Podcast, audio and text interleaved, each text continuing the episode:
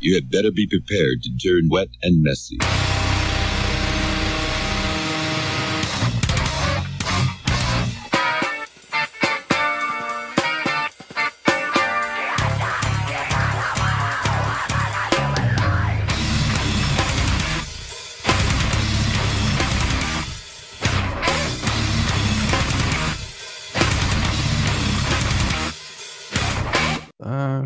Certo, eu tô aqui hoje com o Bel. Vocês devem conhecer ele, porque tocou bastante tempo na Fresno, tocou na Abril, tem vários pro- projetos que já devem ter sido envolvidos na música, e agora você é professor, né, Bel? Não, na verdade, agora eu tenho quatro projetos, né? Certo. Ah, eu, eu me formo, finalmente me formo em música daqui a, a última prova é dia 27 agora.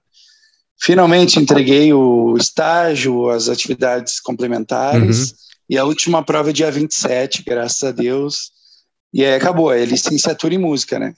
Só que desde o começo, logo quando eu voltei para de São Paulo, eu já comecei a fazer a faculdade lá no, no IPA. E aí já Uhum. comecei a dar aula, né? Porque dos instrumentos que eu sabia um pouco, enfim. Uhum. E aí, depois de um tempo, o IPA quebrou, né, cara? O curso não aguentou, enfim. Aí eu fiquei uns anos. fodida lá, né? Tipo, eu acho que É, lá era demais. era caro era manter, né? bom. Quando baixa um pouco o público, acaba se impactando Era direto, caro, né? é. É, e o músico normalmente não tem dinheiro, né? Então é complicado manter um curso. É uma coisa colapsante, né? É, são poucos os- os que conseguem ganhar dinheiro na música, né? Então eu já comecei a dar aula lá, mas assim, bem no comecinho, bem na manhã. Uhum. Ah, e aí eu fiquei alguns anos afastado, depois que fechou. E aí surgiu uma faculdade aqui que é Claretiano, que tem em todos os lugares. Aí não sei nem se não tem no Japão também. Hum, Tem pelo por nome eu não, não sei, mas como é essas em todos os lugares, às vezes pode ter a- o curso online também, né? Tipo, que É, não, mas é online, entendeu? Ah, online. A faculdade Certo. é online, então Ah, então provavelmente tem, acontece? tem sim. tem vários lugares do mundo, né? E aí eu eh, tinha feito dois anos já de, de faculdade lá, aproveitei as cadeiras que eu tinha feito e aí estou terminando. Então sempre sempre dei aula assim de instrumento, né? Mas o, as aulas eram eram pouca demanda. Eu dei aula numa escola de música que eu dava muita aula de bateria lá, só que na escola de música o baterista deixa metade já para a escola, porque não tem condições, né, de tu alugar uma sala, pagar aluguel, Uhum. pagar ar-condicionado, né, a luz, enfim. Sim, espaço grande para ter duas o- baterias, digamos, né? Para um som da aluno É, já. não dá grana, cara. Bateria, eu, bom, eu, eu sou pessimista um pouco hoje em relação à bateria, mas eu já Uhum. te explico por quê. Certo. Então, o que aconteceu? O, o meu irmão se formou em música também, que tocava comigo na Abril, e aí ele começou a dar aula no, no Dom Bosco, que ele dá aula até hoje, que é uma escola privada aí de, do ensino fundamental ali que ele, que ele dá aula, né? Sim, sim, E claro. aí começou a surgir muito aluno para ele. E ele toca numa banda que tem bastante demanda, que eu tocava antes da Fresno, Uhum. Toquei três anos nessa banda. E toma bastante o tempo dele. E aí ele começou a me passar os alunos de violão, Hum, eh, de violão e teclado. De violão e teclado. E, e aí era uma grana melhor, assim, eu domi- indo em domicílio da aula. E aí eu comecei a estudar os outros instrumentos para ensinar, né? Comecei a, a estudar o piano, o ukulele. Eu descobri um aplicativo fantástico que que ensina música jogando, assim. É como se fosse um jogo de videogame, só que o controle remoto é o instrumento. Ah, sim, Guitar Hero com uma guitarra de verdade, digamos, né? É, mais ou menos isso. Aham. E aí veio o lance do canto. E aí, como eu tenho uma relação boa com, com os contratantes, eles começaram a me perguntar, ah, mas tu não canta? Eu disse, não, não canto, não canto. Até que um dia eu me enchi, o saco dos caras que tocavam comigo e fui estudar canto, né, cara? Aí a minha vida mudou. Aí mudou, assim, da água para o vinho, né? Porque aí eu comecei a tocar na noite sozinho e veio o lance da musicalização infantil, né? Que, e aí a musicalização foi no começo da pandemia. Ali um, a mãe do autista me chamou no Terra Vire, que é um condomínio de milionário aqui. Sim. E aí um, um começou a indicar para o outro, assim, porque a musicalização para autista é tratamento, né? Sim, musicologia melhor, é uma ganha- coisa muito interessante, né? Tipo, e é uma coisa meio que é totalmente experimental, né? A aplicação dela, né? Então, quanto Não, mais. É que, na verdade, eu fiquei sabendo, as mães me explicaram, Uhum, que um autista num nível mais elevado, ele está num restaurante, por exemplo, a conversa das pessoas já incomoda. Então ele uhum, precisa se acostumar com os ruídos, né? uhum. E a música tem muito de ruído, né? Sim, sim. Independente se é música infantil, que seja. Então para eles é tratamento e aí a gente ganha muito mais do que um professor comum de instrumento. Sim, sim. Então, é, Que é um cuidado maior também, né? Que a gente. Você tem uma responsa maior, né? Tipo, de entender a. a- é, é porque é que existe uma tabela, tipo, Uhum. Eles vão lá na, na, na- na clínica, é uma fortuna o valor da musicalização, entendeu? Uhum. Então, se tu cobrar caro, já é bem mais barato que na clínica. Então, eles te pagam muito bem, sabe? Muito bem Sim. mesmo. E aí, o que, que aconteceu? A minha agenda durante a pandemia lotou, porque os pais não tinham mais o que fazer com os filhos, né? Todo mundo trancado em casa. E eu achei que ia, que ia cair a agenda quando tudo voltasse ao normal, né? E pelo contrário, eu passei a ter mais alunos, né? Hoje a minha ag- agenda é lotada, eu tenho uma vaga só que é de tarde, um horário disponível atualmente. É, inclusive, acho que quando sair esse al- podcast, talvez já não tenha mais, mas fiquem É. de olho aí quando abrir vagas, né? Não, mas o que que acontece? Todos, a, a maioria dos alunos, os bem pequenos, eles estudam à tarde. Então, eles todos querem o horário da manhã. E o horário tem, Uhum. da manhã tem fila de espera, entendeu? Seu horário à de tarde pico. não. É, à tarde já é mais, mais dificinho, mas aí também eu peguei uma escola de educação infantil lá no centro, que eu trabalho toda quarta-feira, que é do berçário até os cinco anos, né?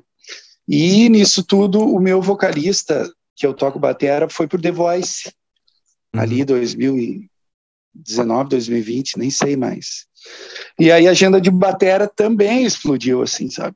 Fazer bastante casamento e formatura e bastante bar também. Uhum. Então, o que, que acontece hoje, né? Hoje eu trabalho muito mais, né? Ah, eu, eu ganho um pouquinho melhor do que eu ganhava na, na época da Fresno, Uhum. mas eu tenho que trabalhar muito mais. Trabalho de, de segunda a segunda. Mas quando a Uhum. gente trabalha com o que a gente gosta, não é um sacrifício, né, cara? Sim, sim. É, é muito prazeroso, né?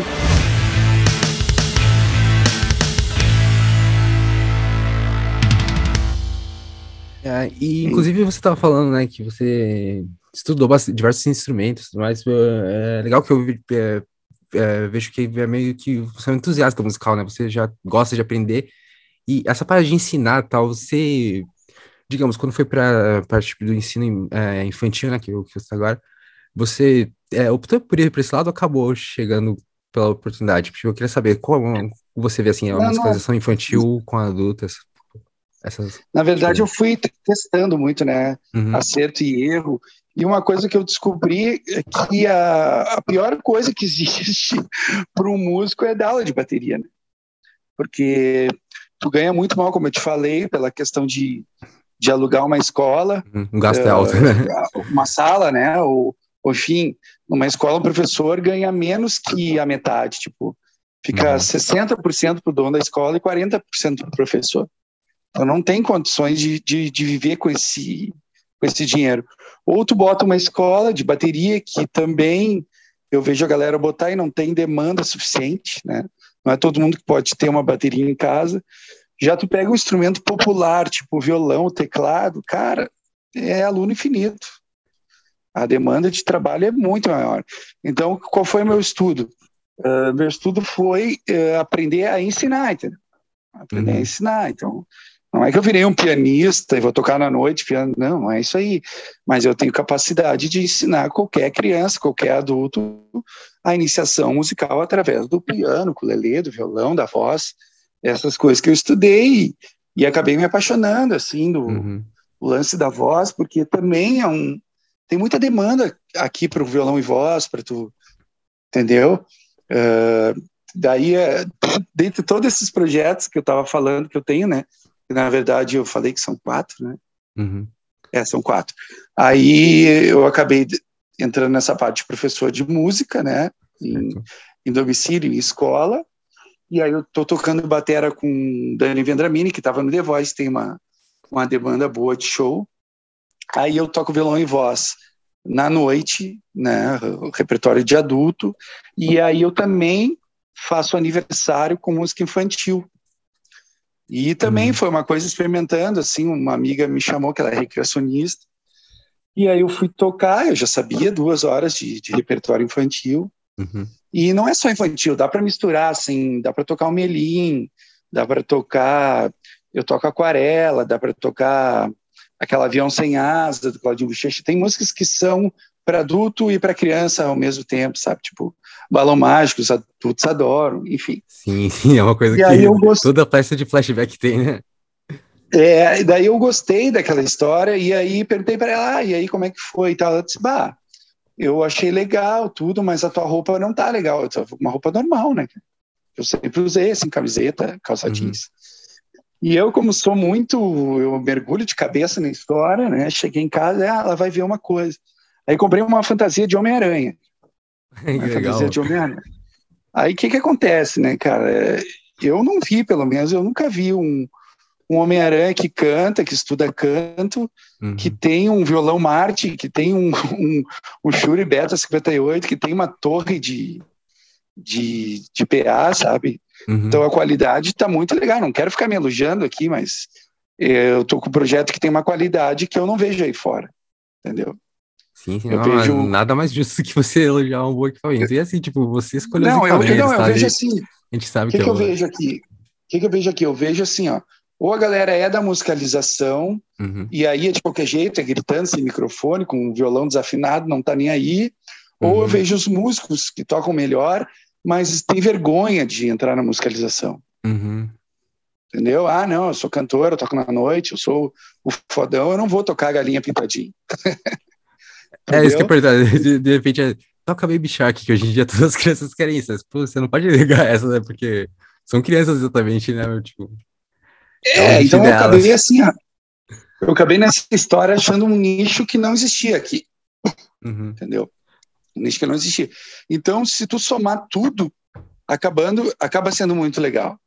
Mas ah, se eu ficar só num desses projetos, seria mais difícil, entendeu? Porque agora sim. eu tenho trabalho todos os dias. E, e, a maior queixa dos músicos é tu ter trabalho, né? A maioria, depois da, da pandemia, nem show tem, cara. Não sei nem do que, que os caras vivem. Sim, Imagina é um, uma banda ficar. É uma um banda ficar dois anos sem tocar. O, o, primeiro ano você já falou, é, meu Deus, tipo, estão é, usando todo o caixa né, que existia, eu digo, pra se manter, né? Músicos, produtores. E no segundo, aí a gente já fica, e se não voltar? Tipo, como que vai ser, né? Não, e aí também. Tá voltando de... É, mas aí também eu acho que foi um bom período para experimentar coisas novas, por exemplo, as, as questões de live, maior interação. Acho que eu nunca vi uma interação tão grande de músicas com o público igual teve, né? E. Não, tudo bem, cara. Só... Pra você, Bom, você chegou a dar aula online, alguma coisa? Você teve essa. É, não, só antes de responder essa pergunta, eu queria terminar hum. o que eu estava falando antes. Ah, desculpa. É, que o que, que aconteceu? As bandas sem tocar dois anos, hum. por mais que tenha feito uma live legal, alguma coisa assim, como é que tu vai pagar teu aluguel? Como é que tu vai pagar tua comida? Uhum. Dois anos sem fazer um show. E a gente sabe que os músicos hoje vivem do show, né? Sim, sim. Não é que nem nos anos 80 que tu Seu contrato, né? assinava com uma Titãs assinava com uma gravadora, eles ganhavam um carro, ganhavam um apartamento. Hoje não é mais assim. Hoje o músico vive do show. Uhum. Entendeu? Então essa pandemia quebrou muita gente, né, cara? Quebrou muita gente. Por isso que eu dou graças a Deus por ter conseguido me reinventar e conseguir todo esse trabalho, toda essa demanda que eu tenho. Uh, daí tu tinha feito uma pergunta agora. Ah, eu dei aula. Eu dei aula de, de piano pelo, pelo online e odiei. Foi uma péssima experiência. Uhum. Uma péssima, assim. Dei, dei aula porque no início eu não sabia se eu ia ter trabalho ou não ia, fui pegando tudo, sabe? Sim, sim. Mas assim que a coisa bombou, eu disse, não, aula online nunca mais, cara. ah, até pela questão que você falou, experimentação, é bom você ter tido contato, né, pra saber. Porque assim. É, foi uma boa experiência. Eu, eu sempre prefiro aprender as coisas com aula presencial, porque acho que me cobra mais atenção, né? Tipo, acho que online às Sim. vezes você, você se dispersa, né? Apesar de que com aula de canto, quando eu tive aula presencial, eu não tive, não me dei tão bem. E online eu me dei bem, mas acho que é por questão de inibição, vergonha, sabe? Quando tá online, tipo, na internet você meio que perde um pouco isso, né? Então, acho que para essa questão específica foi é, positivo para mim. É, é que na verdade eu, eu, acho que o músico tem que ser proativo, né? Uhum. Quando eu fui estudar canto, eu peguei primeiro um, um, professor dessa escola que eu, que eu dava aula de bateria, que era o Tom, uhum. e ele era aluno do Ariel Coelho. Não sei se tu conhece o Ariel Coelho. Uhum. Ele é um cientista vocal, né? É um dos caras que mais sabe de técnica vocal. Uhum. Então eu comecei com ele ali e aí me fui para a internet, né? Eu descobri muita gente legal. Olha o que tem de material no YouTube de, de professor de canto.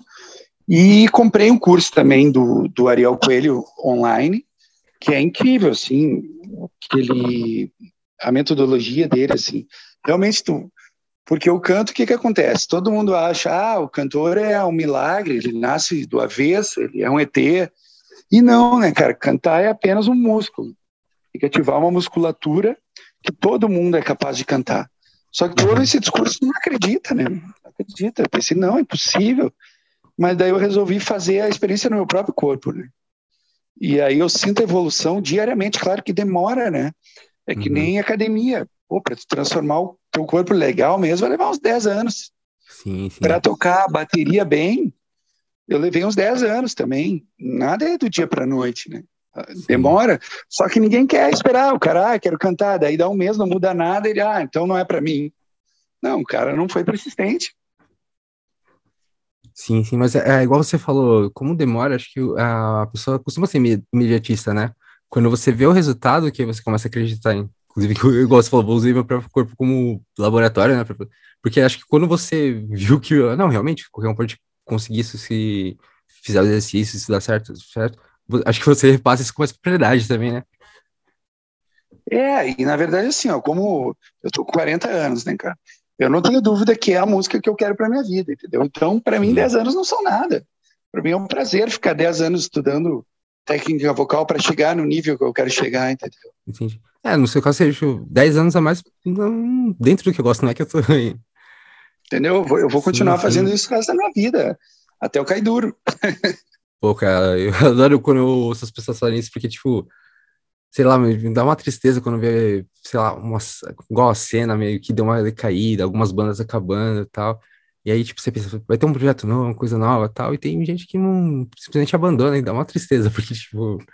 Cara, mas olha só, eu, eu é, como eu tenho mais idade, assim, eu, eu presenciei vários estilos musicais, assim. Eu lembro, uhum. em 94 nós tínhamos uma banda de pagode, eu tocava cavaquinho. Sério? Aí era eu, meu pai e meu irmão. Uhum. E aí o pagode, que eles só para contrariar, enfim, eles duraram cinco anos e depois acabou, entendeu? Aí eu lembro também que quando eu já tinha uns 20 anos, que eu ia numa festa que era lá no Manara, aqui em Porto Alegre, que era do forró. Uhum. Então a moda era forró e também durou uns cinco anos, entendeu? E aí tem vários estilos que a gente pode falar. É, então eu acredito que o emo também foi assim. O emo foi uma explosão que durou cinco anos, tá? Uhum. Ou, talvez um pouco menos, um pouco mais. E aí chegou o sertanejo que engoliu todo mundo, cara. Uhum. E com o dinheiro dos fazendeiros, né? A coisa, ao invés de durar cinco, durou dez. Não sei quanto tempo tal. Tá porque esse sertanejo chegou com o Vitor Léo em 2009, eu acho. É, nós já estamos falando de 13 anos. Sim, né? sempre em alta, claro né? que mudou o Vitor Léo acabou, enfim, mas tem o tal do Sorocaba aí que faz banda todo dia e continua bombando, entendeu? o, então é natural. Aí esse dia eu estava falando com um amigo meu, como é que ele falou? Ah, que agora tá voltando o rock de, de forma que é o punk pop, ou pop punk, sei lá eu. Entendeu? Tá, tem, então, tem uns é revivals uma... específicos, né? Teve um revival emo, não, teve não uma, é uma grande. Não, não, não é revival, não. Hum. É um estilo novo que tá vindo. Ah, uma entendeu? nova, digamos, uma nova versão, tipo. tipo os caras ficam insistindo, ah, o emo vai voltar, o emo vai voltar. Não, não vai voltar. Ele vai seguir no caminho dele. Como o pagode vai continuar, entendeu? Eternamente. Só que aquela explosão nacional que a gente teve, pelo hum. menos no período que eu tive na banda, não vai ter mais. Talvez venha esse pop. Como é que eu falei mesmo? Pop punk. pop punk. Talvez ele venha e aí tem uma explosão nacional de novo, O próprio Capital Inicial, hoje, que é a única banda que bomba mesmo de rock, Uhum. eles se consideram punks. né? Já cansei de ver em entrevista do Dinho falando que eles se consideram punk. Sim, né? sim. Então, quando eu saí da banda lá da Fresno, eu não estava desistindo da Fresno, eu estava desistindo do movimento. Porque tanto era verdade que eh, depois ali acabou o NX, acabou o Cine, acabou o Restart. Todas as bandas da época terminaram, né? Sim, foi E um- as que ficaram, uma, uma coisa que, tipo assim, as- aquela explosão da cena que era, tipo, a- a- o mainstream mesmo, né? Porque a gente tinha o emo em mainstream. exatamente. Acabou, mas nunca E a- deixou de a- existir o emo, a música emo sendo feita depois, né? As bandas do tipo. Só não. É, talvez daí- tenha, tenha acabado o glamour, né? Que tinha no- na época. Não, as que ficaram, ficaram no underground, entendeu? Como sempre foi, né? Sempre teve espaço de rock no underground. Mas aquela coisa que foi, pô, nós tocamos em seis planetas, cinco planetas Atlântico, o NX0 tocou no Rock in Rio, era uma coisa muito grande, né? E Nós tivemos, né, no mês a gente teve quatro programas da Globo, era uma coisa absurda, assim, sabe? メールが来ました。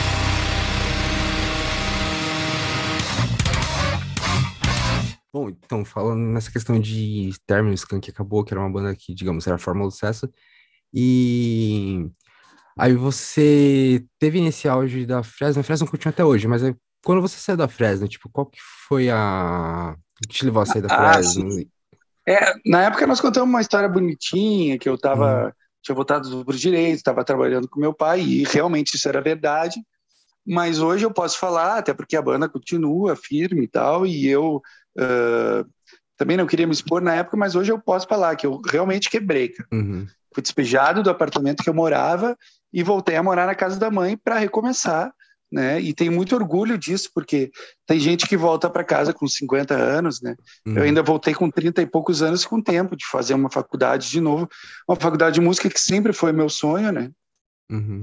Então tá, tá tudo certo. Hoje eu olho com, com, com bons olhos, assim, a- Ah, aquele período que foi, foi tão difícil. quando você volta pra casa da mãe, é, você volta, tipo, porque você, ah, um filho revoltado sair, aí volta, tipo, não deu muito certo. Mas o seu sair não deu muito certo, deu certo pra caralho, né? Você, tipo, É, Você não, saiu é e que fez- na verdade, assim, ó, é que tu te acostuma com o lance da fama, e isso, Uhum. de certo modo, tu fica dependente. É Uhum. muito ego, sabe?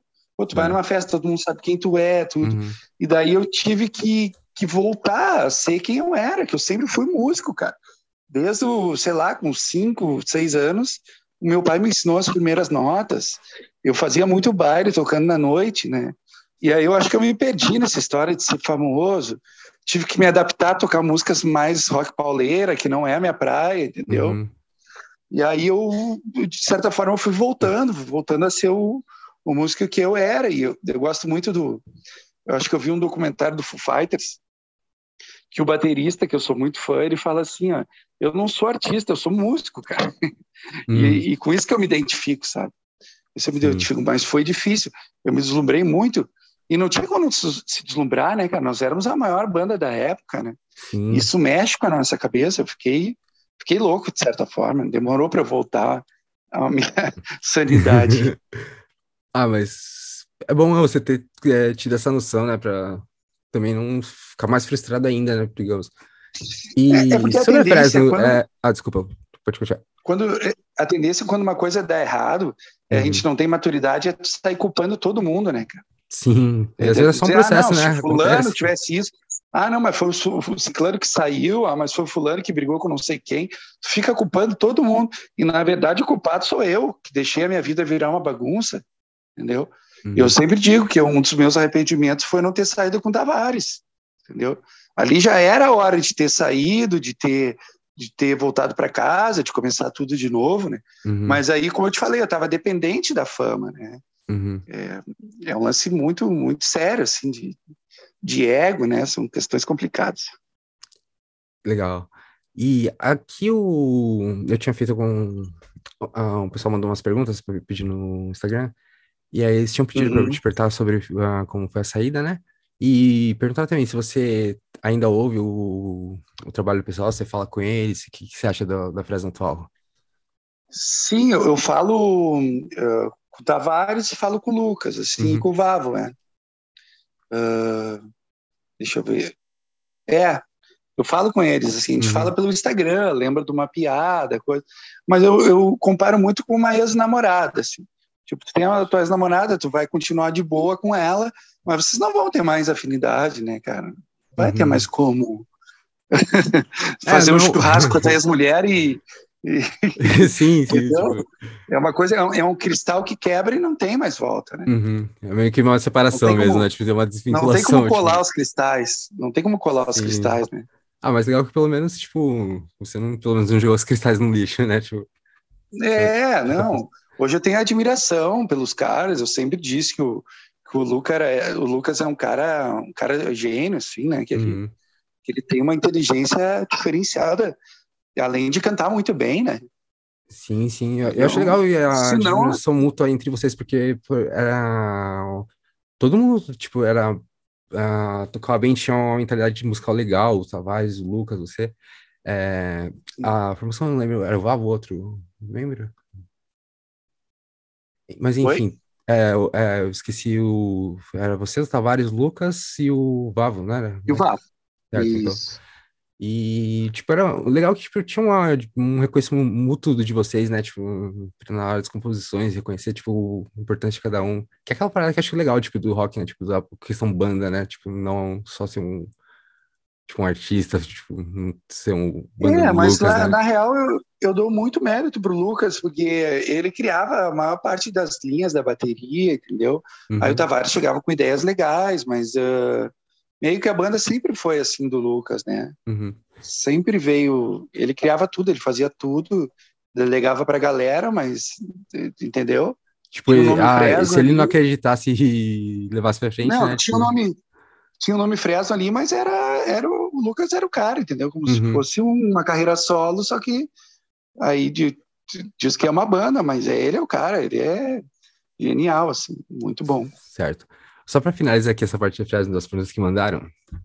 Aí agora que você já contou tudo isso aí, fica a, a pergunta. Se, por exemplo, rolasse um convite, por exemplo, para tocar com a Fresno de novo, uma situação hipotética que talvez o batera que tá com eles agora não vai poder fazer uma turnê ou tipo ou precisou realmente sair por algum motivo. Tipo, você acha que você cogitaria a, a, a opção, a oportunidade de voltar ou você acha que tipo, É que, na verdade, assim, ó, é- essa questão envolve várias coisas. Eu também voltei por causa do meu filho, assim, eu criei meu filho, né, cara? uhum, Eu fui um pai responsável, enfim.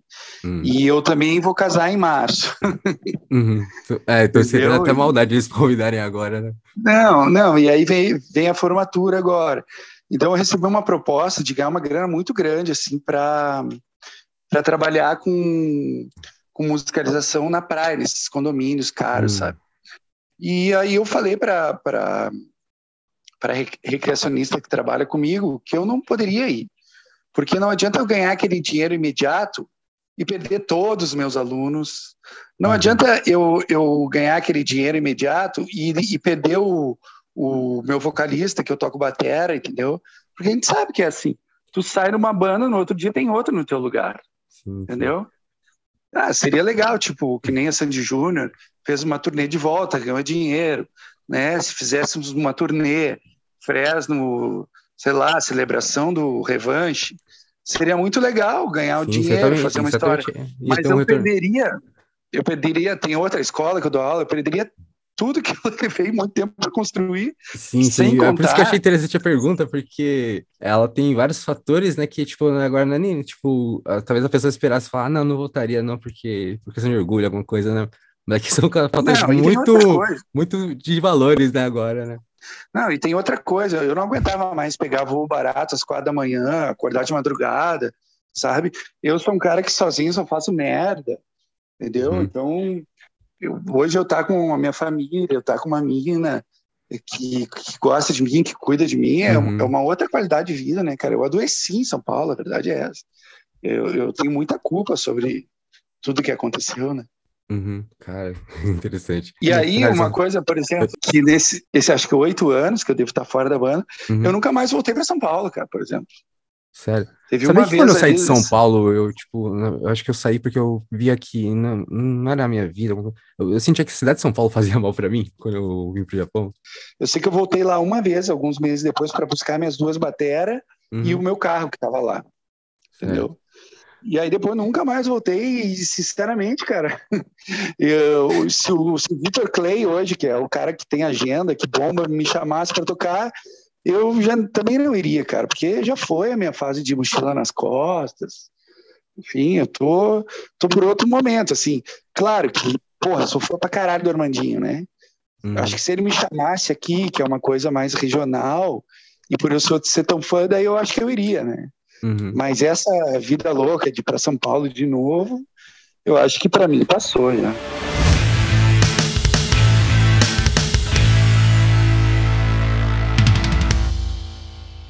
Cara, é, bom, surgiu uma pergunta rápida agora, pra, já que você falou essa parte da questão regional. E quando você entrou vocês eles estavam em Porto Alegre ainda? Vocês estavam todos em Porto Alegre?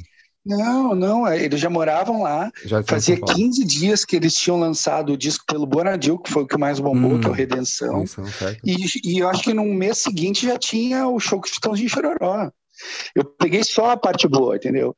Eu peguei. Não, o último ano foi ruim, mas eu entrei nesse a banda explodindo e saí um ano depois que o Tavares saiu. Se eu tivesse saído com o Tavares, eu teria pe- pego realmente só a parte mainstream mesmo, né? Uhum. Porque nesse ano que eu, que eu saí, que eu fiquei sem o Tavares, eu via que a gente começou a fazer shows que os contratantes não ganhavam grana. Portanto, eu pensava, ah, ano que vem eles não vão nos chamar, entendeu? Então, eu vi o, o processo que começou a cair do mainstream, e aquilo para mim foi muito difícil de lidar, né, cara? Uhum. Que nem eu falei ali. Foi uma sensação muito alta, né? Mas, tipo, também. Tanto emocionalmente como financeiramente, eu fiquei todo atrapalhado. É, eu imagino, mano. E, tipo, é bom, bom ouvir você falando tudo isso que você produziu depois e se envolveu depois, que, pô, é uma coisa mó gratificante, eu acredito, tipo, ensinar música só pra crianças com necessidades especiais, né? Mas também ver que, tipo, aquilo que você, tipo, tinha falando, né? Tipo, putz, tá acabando isso. É, hum, dá pra suprir de- tranquilamente com outras coisas, né? Tipo, não precisa É, mas só meu- meu pai-. Meu pai, meu pai é conselheiro do Grêmio lá e adora futebol, enfim. Você é gremista? E ele, é, eu sou, mas não gosto de futebol. Hum. E mas ele é doente, assim, por futebol, e ele fala uma coisa também dos, dos jogadores quando se aposentam, sabe? Muito cai nas drogas, no álcool, porque eles não conseguem mais aquela endorfina que liberava na época dos jogos, Sim. entendeu? E também muitos E não é mais ou menos que depois que acabar o dinheiro do futebol, que eles param de ganhar dinheiro, né? Porque eles não estão jogando futebol, né? Não preparam um É, mas às vezes eles, às vezes o problema não é dinheiro, eles têm dinheiro pro resto da vida, mas é o problema de não estar mais em alta. E então tu vê, por isso que tu vê tanta banda, os caras se matando, entendeu? Sim. O, o próprio Charlie Brown lá, que eu, que eu sou muito fã também, os caras terem se matado não, não souberam lidar com a queda. É, foi uma coisa. hum, Tipo, é, duas notícias que eu demorei pra acreditar que não era fake news, né? Porque é aquela Sim, coisa, né? Quando tá- a pegar- pessoa faz, quando tá tocando, tá no sucesso, igual o Chester Linkin Park, também é bem complicado a gente, tipo. Mas eu acho que o lance dele era a hero- a heroína que ela, ela, ela leva ao suicídio, né? Muita gente se mata hum, quando é viciado em heroína, né? sim, sim, também. né? Ela é uma droga que leva ao suicídio. Mas o que eu estava dizendo, o Charlie Brown, eu não tenho preconceito contra ninguém, mas eles tinham pouca instrução. Eles estudaram, sei lá, até a terceira série. Uhum. Eles, eles não tinham, não existia um plano B, não existia nada, né, cara? Era, era aquilo ali. O momento que caiu, eles não, não souberam lidar, né? Então é muito difícil, cara. Eu não fui a metade que foi Charlie Brown e, e já sofri, imagina os caras. Sim, impressão de, tipo, em todo momento, né? E, É. cara, tipo, o Charlie Brown, por exemplo, é uma banda que, é, acho que é uma banda que sempre tentou levar essa parte bairrista, regional, sempre gritava Vim de Santos e tudo mais. Por isso que eu perguntei, né, de Sim. Porto Alegre e tudo mais. Porque, igual você falou, sentir falta da família e tal, eu acho que desse lugar que você cresceu, né? Eu sempre via Fresno muito como uma banda que é bairrista de Porto Alegre, né? Não bairrista em sentido negativo, mas que vocês gostavam de lembrar de- das raízes, essas coisas, uma... Vocês têm um apego, né, com, com o Sul, essas coisas. Tanto que dá pra ver em diversas músicas da Fresno, do Tavares, do Lucas. É, mas isso, isso é uma coisa que era da época, porque o Tavares sofreu muito também a adaptação de, Uhum. de ir para São Paulo, né? E, e o que que acontece? Hoje, como a banda, como eu te falei, é o Lucas, né? O Lucas não tem praticamente mais família aqui no, no sul, né? Uhum. Ele tem o pai dele que mora, acho que em Mostardas, e a mãe que mora uh, no Ceará, sei lá onde é que ela mora, entendeu?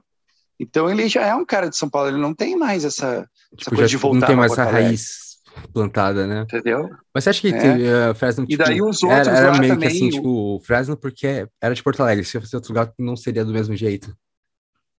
Eu não sei, cara. Daí eu sei que daí os caras que entraram lá eram do Nordeste, o Guerra e o Mário, entendeu? Então não ficou mais uma banda que nem era antes, que eram quatro caras de Porto Alegre, né? Era, era eu, o Tavares, o, o Vavo e o Lucas. Então a Sim. coisa. Acho que o Lucas virou meio que paulista, assim, né? Então é, não eu tenho meio que essa visão mesmo. Tipo, o. Lucas acho que eu vejo mesmo, por, pelo fato de. Até o jeito que ele fala já é o sotaque, Aham. já é o sotaque de São Paulo, né? É. Interessante.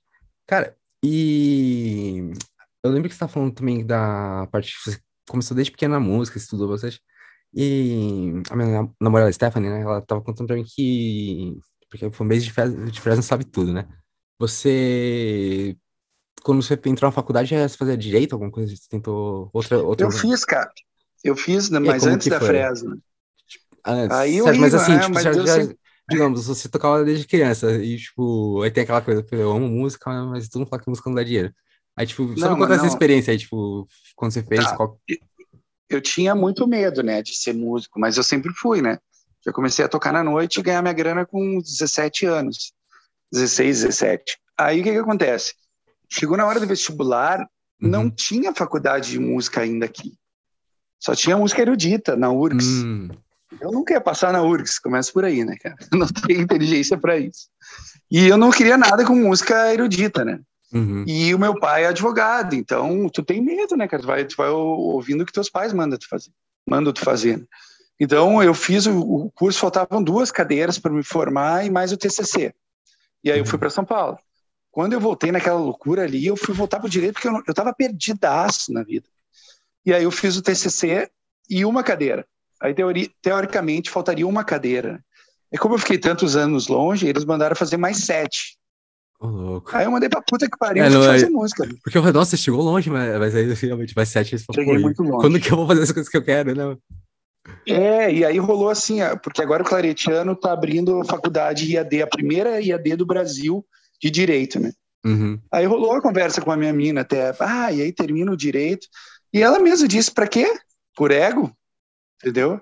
Pô, se eu vou trabalhar com música a vida inteira, eu vou terminar o Direito pra botar ali no meu Insta, formado em Direito? Ah, sei lá. Tipo, eu acho que se, sei lá, surge esse interesse você querer trabalhar uma parte, ah, vamos estudar pra trabalhar com legislação de música, você tá Não, cara, eu não Ah, quero. a fundo disso. Mas, é, então, mas se você não quer, tipo, eu acho que realmente. Eu só quero tocar. Tanto que eu abandonei meu curso de teatro de televisão, porque eu acho. Eu sempre pensava, volto, volto, não volto. Aí hoje em dia eu já não vejo necessidade disso. Se terminar só pra. Ia ser uma questão de orgulho mesmo, talvez. É, eu acho importante tu ter uma graduação, né, cara? Aham. Isso eu acho. Ah, então que depois eu fui trabalhar qualquer com tecnologia, mas eu queria ser músico, tipo, eu ia ter todos esses conflitos. Enfim, já e... pulei de vários galhos. Mas eu também, o dia tem 24 horas, né, cara? Acho que tem uma uhum. faculdade. Eu me formei, estou me formando agora depois de velho, né? Mas. É, nunca tá. Eu acho que uma, uma, uma graduação, não pode ter. Hoje tem esses cursos aí, eu falo pro meu filho, que ele adora tecnologia, vai fazer um curso de programação de jogos aí, de dois, três anos, e acabou, se livra.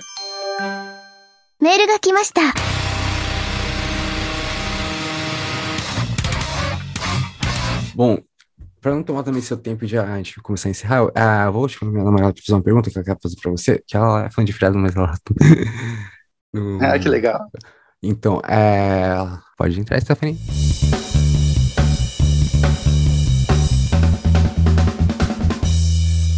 Oi, Oi, ah, Bel, deixa eu te fazer uma perguntinha. deixa. Ah, como é que foi que levou o convite da Fresno, assim? Como é que surgiu? Porque até então eu sei que você estava na Abril. Aí ah, depois legal essa pergunta.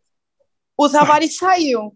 E como é que surgiu Legal. do nada, assim? Tipo, quem foi que fez? O Tavares, o Lucas? Quem foi? legal, le- legal essa pergunta. Então, antes eu falei para vocês que o meu irmão toca numa banda hoje que tem muitos shows que eu tocava nessa banda antes, banda de cover, de baile. Uhum. E o Tavares tocava comigo ali. Então nós tocávamos nessa banda assim, focado na Abril, a gente tocava nessa banda só para ganhar grana, né? Tocar na noite. E E aí, em 2007, o Tavares foi para chamado para Fresno. E a banda toda criticou ele. Ah, tu não deve ir, não sei o quê. E eu falei para ele só assim, ó, vai e me leva. aí deu um ano depois ele me tipo? chamou. Não, falei sério. Hum. Eu disse, vai lá para Fresno e me leva. Eu lembro E que aí, o, um ano o Tavares depois- deu uma entrevista falando que quando eles chamaram pra ser baixista, ele falou, "Pô, nem baixa tem, que você que emprestou um cheque pra ele comprar no dia e Aham, tocar com os caras, né? aham. Aí um ano depois eles me chamaram, que daí já era para fazer esse lance aí grande, Sorginho Chororó, que envolvia também tocar com as trilhas, com o metrônomo, entendeu? Uma, uma série de coisas que eu já estava adaptado, né? Hum, legal. E foi bem legal também essa coisa de quando começou o de Choró, né? Esses convites pra, de mixar estilos, porque era uma coisa, tipo, nova pro estilo, né? E vocês estavam lá encabeçando, né? Tipo, imagino que Se, é, é se, eu não, se eu não me engano, ah, o teu primeiro show, né, Bel, foi com. Já foi aquela troca de baladas do estúdio Coca-Cola Zero, não foi? Não, não, fiz alguns shows antes. Mas eu acredito que o estúdio Coca-Cola Zero deve ter sido um mês depois, mas foi bem Primeiro próximo grande. assim, da minha entrada. É. É que então, aqui eu lembro porque eu tava no seu show quando foi no Troca de Baladas. Ah, que show, que legal. É, eu lembro que tinha acabado, acho que você tinha acabado de entrar, se eu não me engano, acho que foi ah, em julho de 2000, não, 2008, se eu não me engano. Pois é, eu devo ter entrado em maio, alguma coisa assim, eu acho. É, então, por aí, eu lembro que aí eu lembro que tinha anunciado a, a saída do Cooper e aí você entrou logo depois. É, é. Acho que foi, deve ter sido maio, mais ou menos, de 2008. Tu vê, né, quanto tempo faz, né? É, 13 anos. Parece que foi fazer 14 ontem. Vai fazer 14 anos. Meu filho já fez 12 anos. Eu não falei que a fanbase da Fresno é, sabe tudo. É uma, é uma fanbase que eu acho fodida na cena, porque assim, eu nunca fui exatamente o fã de Fresno, eu via tudo, mas não era o cara assíduo. Porém, eu achava sensacional as massas que Fresno movia, NX também, mas eu acho que Fresno era um pouquinho mais apaixonada, tanto que acabou durando mais, né, essas coisas. E... Pois é, mas eu não sei se durou mais por ser melhor. Ah, eu acho que pode- sim, mas era, era uma questão assim de. A paixão, eu acho que era um pouquinho diferente. NX era uma banda, não, não comparando ou tirando méritos, né, mas era. Não, o que, que eu vejo do NX0, eu acho que o vocalista eh, era um pouco diferente da banda, assim, ele queria essa coisa, atriz global, né? Sim, mas. Meio que ser um ator, ele era dono de balada, ele é um cara muito popular, assim, né? Uhum, É diferente do pensamento do, do de um vocalista de banda, né? Que uhum, não é a mesma coisa, um cara de um roqueiro, né? Uhum. Ele é super talentoso, canta bem, tá tudo certo. Mas eu acho que a meta dele tem mais a ver. Eu acho que ele ser carreira solo tem mais a ver com ele do que ter uma banda. Uhum. É que eu acho que naquela época generalizaram tudo, né? Num nicho só. Eu, eu acho que são dois segmentos diferentes, mas comparavam muito, né? Porque vocês são, eram as duas mais famosas, né? Mas a NX era mais, tipo, um, um mais, mais rúfio, né? Tinha mais riff de guitarra e tal. Pelo menos no começo, né? Pois. E Fresno era, já é, era uma mas- parada mais. Tipo, vocês falaram, sempre estavam bastante é, é, Emery e Amberley, né? Você também, tipo, gostava dessas bandas ou era mais o. Ah, cara, era os guri, assim. Eu, eu sou mais pro lado romântico, mais pro lado Uhum. pop, sabe?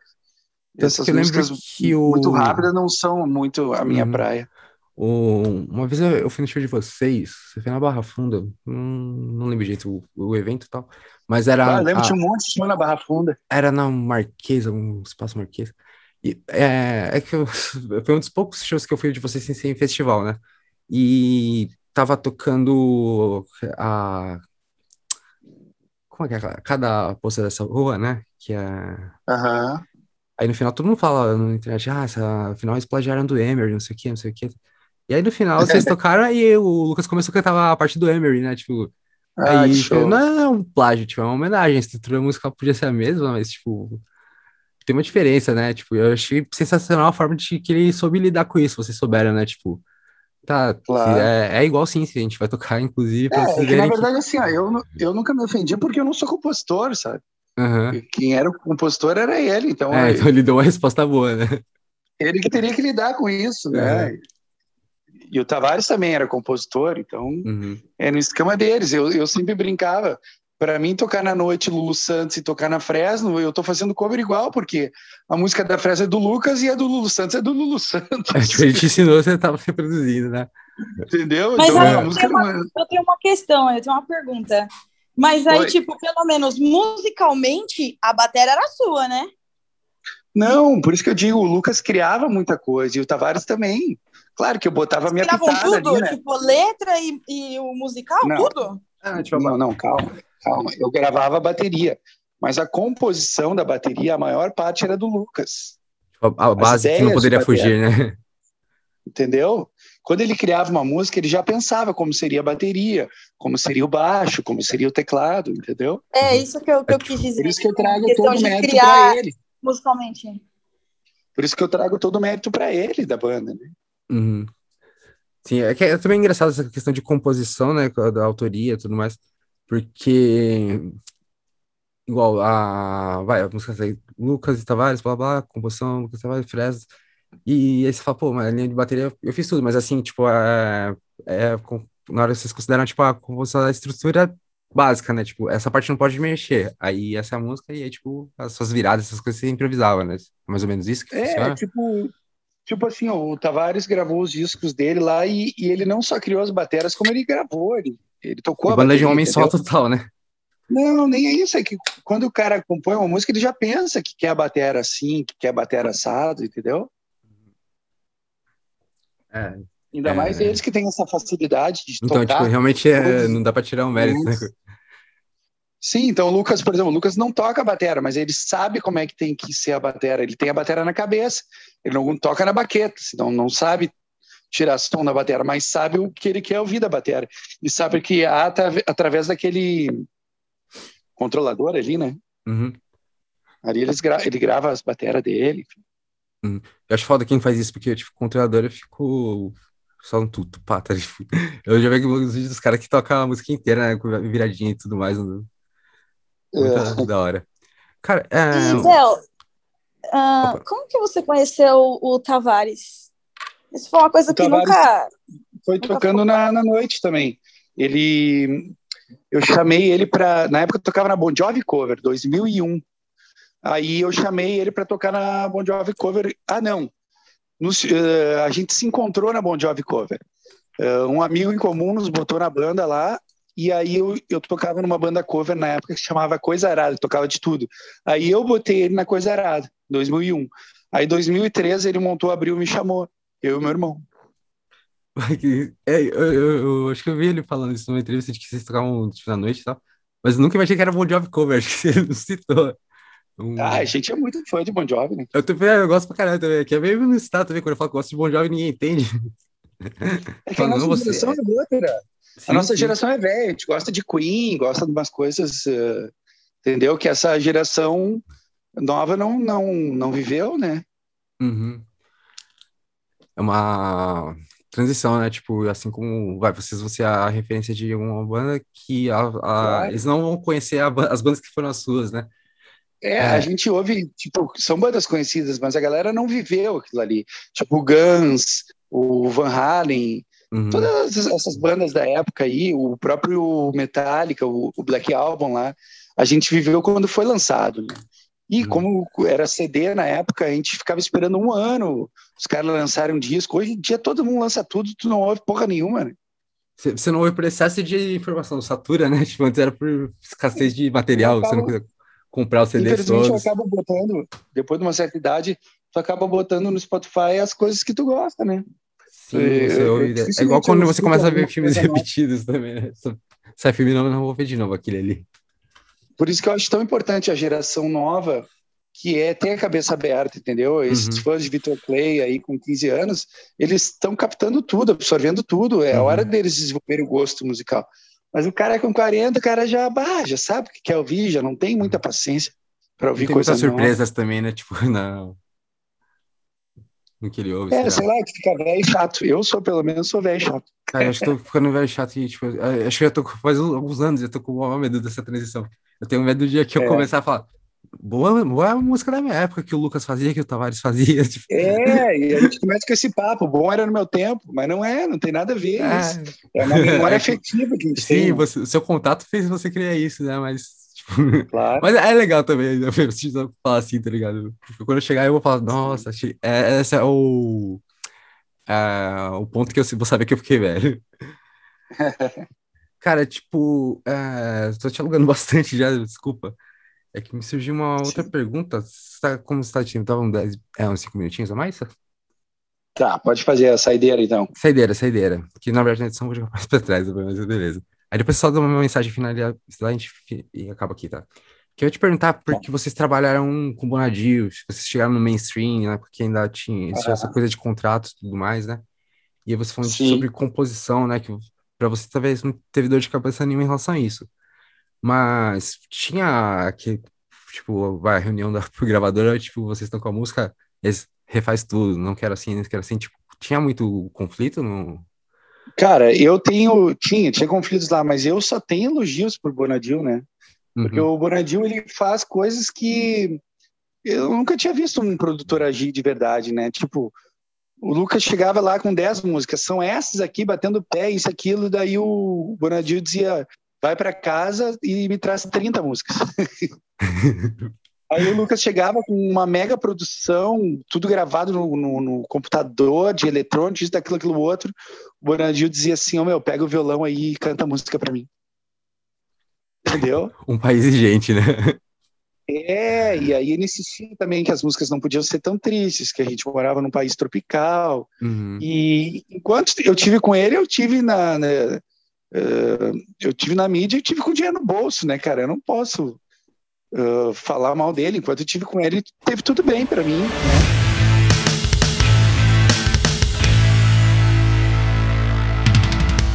Pô, Bel, brigadão pelo tempo, por... desculpa que já aluguei mais que eu deveria. E, bom, eu pedi agora pro final pra você deixar um, uma mensagem final, né? Tipo, então, pra quem ouviu que é fã da Fresa, pra quem tá ah, interessado nos seus novos projetos aí vão te procurar tudo mais. E obrigado mesmo, sensacional ouvir esses, ah, esses detalhes dessa história aqui. E, tipo, a gente sabendo os os detalhes dos porquês, tá ligado? Ficar tudo mais interessante, né? Saber com como essa coisa de estar numa banda grande e como, tipo, hum, não estar também, tipo, é uma coisa interessante, né? Tem os seus valores. É, acho que tudo é aprendizado, né? Mas de qualquer forma, eu gostaria de te agradecer por ter feito o convite, agradecer a tua namorada aí pelas perguntas, colaboração, e agradecer a galera que está escutando, né? Se Uhum. falei alguma bobagem, são as reflexões que eu tenho hoje. Sim, Daqui uns anos vão ser outras bobagens que eu vou damos a falar. vão ser pedregem porque a gente está, tá aprendendo sempre, né? É, e desejo todo sucesso para as bandas que fizeram sucesso, que vão fazer sucesso, que estão fazendo sucesso. Eu quero o, o bem de todo mundo aí, que, Uhum. que façam coisas boas. Certo. Pô, obrigadão. Então, Bel, vou finalizar aqui. Quer escolher uma música para finalizar? Da, da Abril, da Fresno, sei lá, que você tocou? Só pra gente recordar como que era? Vamos botar bons dias aí da, da Abril, então. Certo, então vamos finalizar com 11 dias de abril. Obrigado pra quem ouviu. Tchau, um abraço. Um abraço, querido. Falou, até a próxima. Obrigado, até mais. Tchau. Tenha cuidado, veja onde vai pisar. Olhe para a sua frente, saiba caminhar. Nasceu. Eu vejo tudo à minha volta. Eu vejo aqui o teu olhar. Eu vejo tudo diferente. Aonde você possa estar. A noite ainda não morreu. Me diz o que te faz feliz. Me diz o que te faz feliz.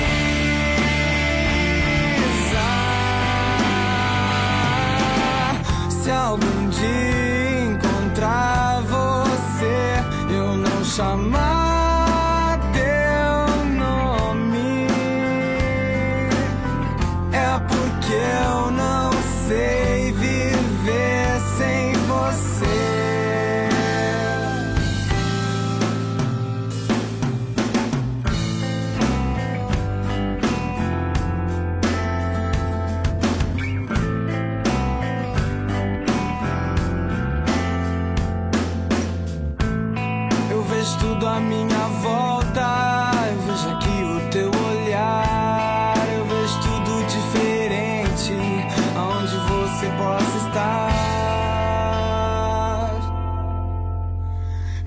que te faz feliz. Me diz o que te faz feliz.